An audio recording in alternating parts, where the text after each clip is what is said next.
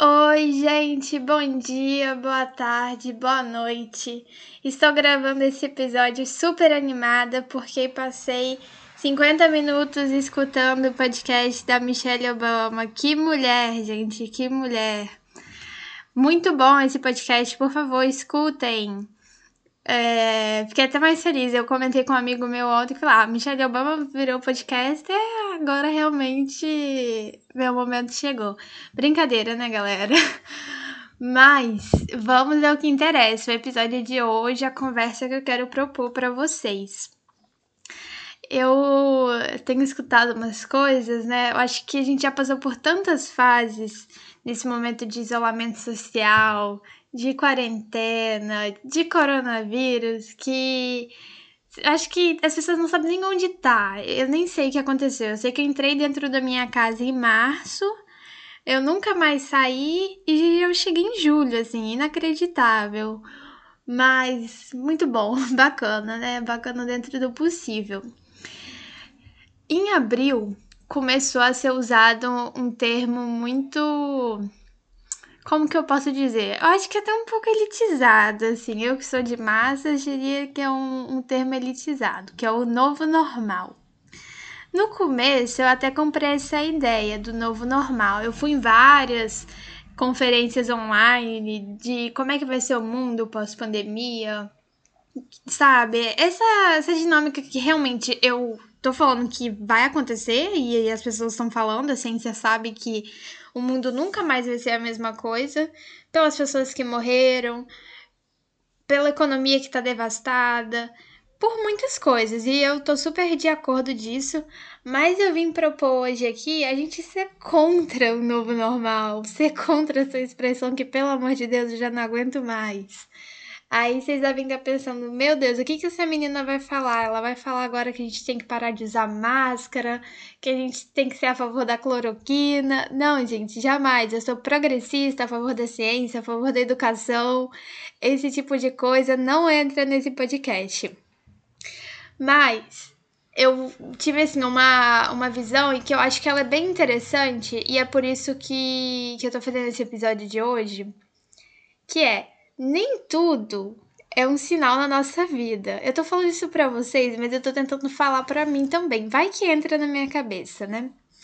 Pois bem, teve uns amigos, umas amigas, enfim, pessoas com as quais eu converso que falaram assim: "Ai, Marina, eu percebi que eu tava num relacionamento super abusivo, percebi que eu não gosto do que eu trabalho". Enfim, as pessoas foram descobrindo coisas assim durante a quarentena, porque daí você passa muito tempo com, com a sua família, com seu companheiro, o home office. Quem pensou que não ia trabalhar se deu muito mal. Na verdade, home office é uma armadilha, gente. Você trabalha horrores. É... Então, por que, que veio essa ideia, né, de ser contra o novo normal? Porque essas mesmas pessoas que falaram que fizeram grandes descobertas sobre a vida delas Gente, é uma coisa, o seu relacionamento ele não ficou abusivo por causa da quarentena, ele era abusivo. O seu trabalho não ficou ruim antes e agora ficou pior. Ele já era assim, entendeu, gente? Então, no, a quarentena, é claro, o, o coronavírus expôs problemas muito ruins que a sociedade possui. Mas esses problemas estavam ali. É claro que a gente não estava olhando muito para eles, como a gente realmente faz, né, na sociedade. E diga-se de passagem, é impossível você manter a sua sanidade mental olhando para um montão de problema social, porque às vezes você precisa respirar e ser alienada mesmo. É, eu não sei quem falou isso, ou se foi uma pessoa específica, mas tem um conceito que diz que ter informação, ter estudo, isso destrói a tua vida, porque você começa a entender as coisas e você não aceita mais o, o que já era imposto para você. Mas enfim, voltando pro tema, né, gente? Meu Deus, eu desviando aqui, eu tenho tanta coisa para falar, daqui a pouco eu tô explicando como é que eu tô aprendendo russo, né? Brincadeira, não tô aprendendo russo não, galera. E aí, esse era o ponto. As coisas estão acontecendo agora, elas estão afloradas mas o mundo não gira em torno da gente, infelizmente ou felizmente. Porque esses problemas, de relacionamentos, de trabalho, ele estava ali. Então eu preciso te dizer, olha, o mundo não parou, as pessoas não morreram somente para que você descobrisse que a sua vida estava ruim. Isso não é sobre você, isso não é sobre mim, não é sobre a gente. Então o primeiro ponto é esse, gente. É, nem tudo é um sinal. O segundo ponto é se você não sabe onde você quer chegar, qualquer lugar que você chegar vai estar tá bom, qualquer oportunidade que aparecer para você vai ser aceitável. E isso se intensificou muito nesse momento de recessão econômica que a gente está e que a gente precisa sobreviver, precisa comprar o pão de cada dia. Então, essa é a primeira coisa que eu tinha para falar. E a segunda coisa é que a gente tem que ter muito cuidado com esse tipo de novo normal, de novo mundo que a gente está propondo. É, eu tenho acompanhado a, as discussões de um modelo híbrido de trabalho, de empresas que querem deixar o home office até o final do ano, o que, na minha opinião, está certo, né? Quanto menos pessoas na rua, melhor. É, a Petrobras adquiriu esse modelo, né? A XP Investimentos também vai deixar os empregados em casa até o final do ano, entre outras companhias. E aí, beleza. Adotaram esses novos modelos, eu tô de acordo, a ciência tá de acordo e é o correto. Só que, galera, vocês, não vocês, assim, né? As pessoas que, enfim, são donas dos meios de produção e coisas do tipo estão partindo do princípio que todo mundo tá bem, assim, fazendo um trabalho home office bem, com saúde mental e outras coisas. Esses dias eu passei uma super dificuldade no trabalho, porque eu tava na hora de uma mega reunião muito importante era tipo umas 15 pessoas, então cada uma ia falando e meu cachorro começou a latir muito, muito. Eu falei, pronto, acabou. Ou eu vou fingir que a conexão caiu, ou eu vou passar por isso e deixar as pessoas escutarem o latido do cachorro. No final deu certo, deu certo porque por uma obra divina de Deus ele parou de latir. E assim, eu fico pensando, se as pessoas quiserem colocar esse novo modelo de somente você ficar em casa no, no home office, gente, nem todo mundo tem um escritório bacana, nem todo mundo tem computadores bacana, é, uma luz, uma iluminação, uma cadeira. Vocês não têm ideia do tanto de pessoa que tá por aí com problemas seríssimos porque não tá sentando o dia inteiro numa cadeira bacana para fazer o trabalho. Então, assim, é muito fácil falar, ai, vamos fazer um novo modelo de trabalho aqui, porque eu moro em Alto Pinheiros, em São Paulo, eu tenho o meu estúdio lindo é, e tudo bonitinho. Mas, cara, e a pessoa que é da periferia e tem que lidar com condições que não são bacanas dentro de casa? Assim, eu, na minha opinião, né? E a minha opinião não vai servir de nada. As empresas não vão vir aqui escutar meu podcast para mudar o que está acontecendo lá. Mas o modelo híbrido é ok.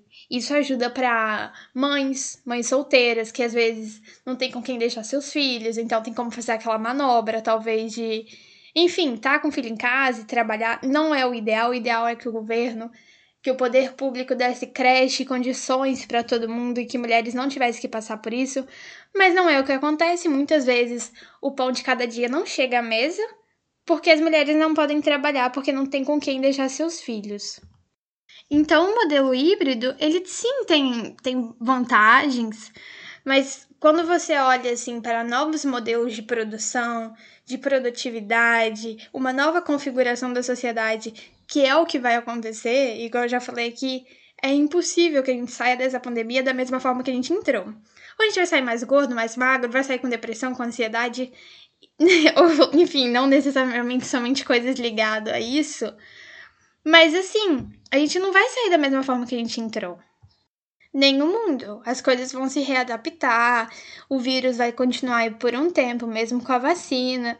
Achei muito engraçado esse negócio da vacina, Porque as pessoas pensam que a vacina vai chegar e acabou, vai todo mundo pro baile, a vida vai estar tá bombando. E não é, né, gente? O vírus vai continuar por aí. Então, o que eu tô querendo falar com isso tudo, não sendo prolixa? As coisas vão mudar, é importante que mude, mas para quem tá mudando? Você tá incluindo todo mundo? E por que, que eu tô falando isso com vocês agora? Porque às vezes, nem sempre, infelizmente, as empresas, as, uh, alguns setores da sociedade ouvem os civis. Deveria ser o contrário, né? A gente deveria ser a, a mente pensante e as pessoas governarem para o povo e não para si mesmo, mas enfim, isso não cabe aqui agora. Mas eu acredito que se a gente tem uma consciência muito forte de que a gente tem que incluir todo mundo, que nem todo mundo está partindo do mesmo princípio, que nem todo mundo tem as mesmas condições que você, é mais fácil você defender um modelo que seja justo para todo mundo. O meu último ponto do episódio de hoje é sobre a democratização da educação e a modernização. Gente, eu não sei se eu falei essas palavras certas. Se eu falei errado, fingem que eu falei certo, porque eu não tô sabendo falar certo. Enfim. É, eu sempre estudei com alguns cursinhos online, assim, eu nunca fiz um cursinho de seguir tudo direitinho, mas é aquela videoaula que você vê para tirar dúvida de alguma coisa como um paliativo, como algo a mais, mas não que aquilo fosse o cargo-chefe da minha educação. E eu sou super a favor da gente realmente é, trazer a tecnologia para dentro de casa, para a educação. Esses são os rumos que, que o mundo está tomando. A China faz isso muito bem, os Estados Unidos está fazendo isso bem e alguns lugares da Europa também. Mas é, você não pode, né? Eu falo você, mas não é, não é nada pessoal. É, enfim, às vezes as escolas, as universidades não podem achar que todo mundo tem conectividade em casa, que todo mundo tem computador em casa. Porque não tem, gente, sinceramente não tem. E além de não ter computador, não ter internet, volta a questão que eu falei do home office. Gente, às vezes não tem como ter concentração, às vezes você não tem uma luz adequada, não tem uma mesa, não tem uma cadeira. É... Estudar em casa às vezes não é fácil, porque chega uma, um parente seu e fala o que, que você tá fazendo a todo momento você pode ser interrompido. Eu sei que tem pessoas que, assim, tipo, tranquilo, sabe? Você consegue fazer tudo dentro de casa, mas nem sempre é assim. Mas não é? Que, que seria então voltar ao normal? Voltar ao normal é a gente se aglomerar, ir no shopping? Sim, mas não. Voltar ao normal é ter gente parando de morrer, é, hoje, né, que eu tô fazendo esse podcast, 93 mil vidas foram perdidas. A gente tá perdendo a nossa humanidade junto com, com essa pandemia. Nesse exato momento também que eu tô fazendo o podcast, o meu vizinho tá dando um super churrasco. Com, enfim, música boêmica e tudo que há direito. Então, assim, gente, é, não é para mim, e eu não estou nessa condição de fazer juízo de valor. Eu entendo que depois de uma quarentena de cinco, seis meses, as coisas, enfim, já não estão fáceis. Não é fácil você ficar em casa. Eu falei isso em, vários, em vários momentos desse episódio. Mas eu acho que, assim, acho não, eu tenho certeza, as pessoas ainda estão morrendo e a pandemia não acabou porque a gente cansou da pandemia. Hoje, que é domingo, 93 mil vidas foram perdidas. No próximo domingo, com certeza, serão 100 mil brasileiros de vidas perdidas. Esse podcast aqui, ele não é jornalístico. Eu acho que o Jornal Nacional, as emissoras de TV, o jornalismo faz isso muito bem. Eu não tô querendo vir aqui fazer mais uma cobertura do coronavírus. Eu sei que tá todo mundo de saco cheio, inclusive eu. Mas vamos, assim, se olhar e olhar pro outro e voltar com isso que a gente tem, sabe? Enquanto seres humanos, enquanto brasileiros. Eu fiz um episódio aqui muito bacana, eu acho que é o episódio 9, sobre o jeitinho brasileiro, que a gente por muito tempo falou mal da gente, se estereotipou, e o brasileiro tem muita coisa boa. O brasileiro, ele às vezes pensa no coletivo, ele, enfim, costuma ser agradável, é claro que tem suas exceções ou não. Então, assim, esse novo normal, gente, ele tem que ser inclusivo. E a sociedade brasileira, infelizmente, ela não é inclusiva. Tem pontos positivos, sim, o Brasil tem melhores é, práticas que muitos outros países, mas a gente está perdendo. E a gente não está perdendo é, no sentido figurado, a gente está perdendo gente, a gente está perdendo muita coisa. E que talvez não possa ser recuperada. Essas vidas que foram perdidas é óbvio que não serão recuperadas. Mas em outras questões que talvez a gente possa não recuperar, é a humanidade enquanto seres humanos e é a economia, enfim, muitas coisas. Espero que vocês tenham gostado do podcast, recomendem para outras pessoas. E é isso aí, gente, um abração.